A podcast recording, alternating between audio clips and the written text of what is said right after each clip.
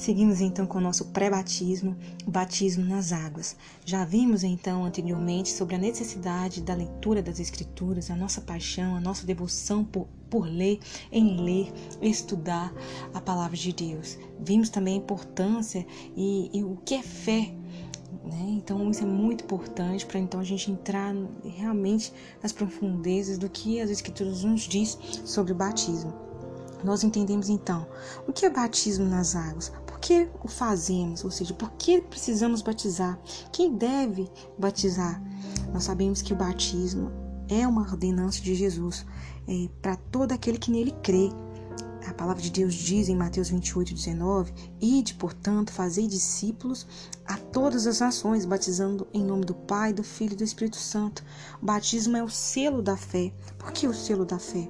O batismo deve ser visto como um selo da justiça que vem pela fé e, evidentemente, deve seguir a fé, como determinam as palavras finais de Jesus que encontram registradas no Evangelho de Marcos, no capítulo 16, nos versículos 15 e 16, que diz assim: E disse-lhes: Ide por todo o mundo e pregai o evangelho a toda criatura.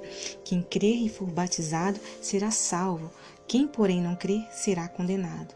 Então, essa é uma razão por que não batizamos e nem tampouco validamos o batismo de crianças. É necessário crer primeiro e então depois batizar. Obedecemos o princípio bíblico de consagrar os filhos ao Senhor, mas só os batizamos depois que puderem crer e professar sua fé. Então, o batismo é o selo da nossa fé. Então vamos lá? Vamos ver então hoje um pouco mais sobre salvação, vida passada. Fomos criados à imagem e semelhança de Deus. Gênesis 1, 26. Criados para termos comunhão com Ele e desfrutar das coisas criadas. O homem pecou, desobedecendo a Deus. Gênesis 3. E a comunhão entre o homem e Deus foi rompida. Isaías 59, 2 diz: Mas as vossas iniquidades fazem separação entre vós e o vosso Deus, e os vossos pecados encobrem o seu rosto de vós, para que não vos ouça. Isso se deu até o nascimento, morte e ressurreição de Cristo. Nossa condição pecaminosa nos fez mortos espiritualmente, mas Jesus nos vivificou. Efésios 2:1 e vos vivificou, estando vós mortos em ofensas e pecados.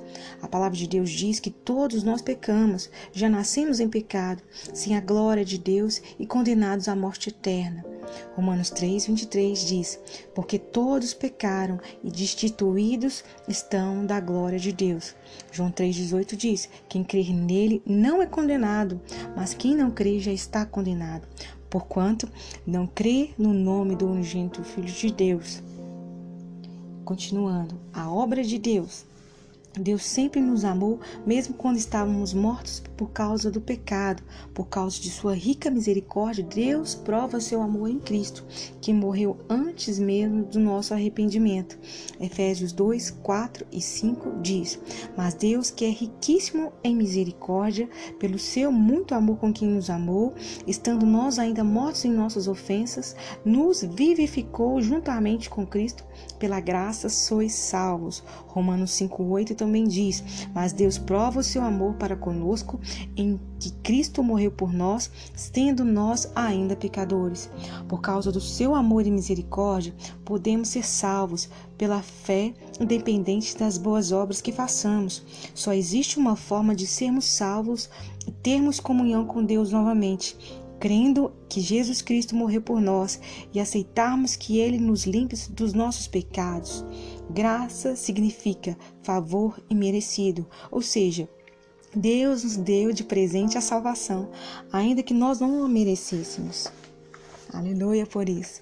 Efésios 2, 8 e 9 diz: Porque pela graça sois salvos, por meio da fé, e isto não vem de vós, é dom de Deus. Não vem das obras, para que ninguém se glorie. Guardem esse versículo, moçada. Gálatas 3, 26 também diz: Porque todos sois filhos de Deus pela fé em Cristo Jesus. A nova vida. Jesus morreu com o propósito de nos dar a vida. Nós que antes éramos mortos espiritualmente, como vivíamos anteriormente. Todos os que creem e o recebem são feitos filhos de Deus e têm a vida eterna. Isso está escrito em João 10, 10. Também está escrito em João 1, 12. Também está escrito em João 5, 24. Devemos deixar claro que não somos salvos pelas obras que fazemos, mas, uma vez salvos, boas obras são frutos naturais dessa nova vida em Cristo. Efésios 2, 10 e também em 2 Coríntios 5, 17. Amém?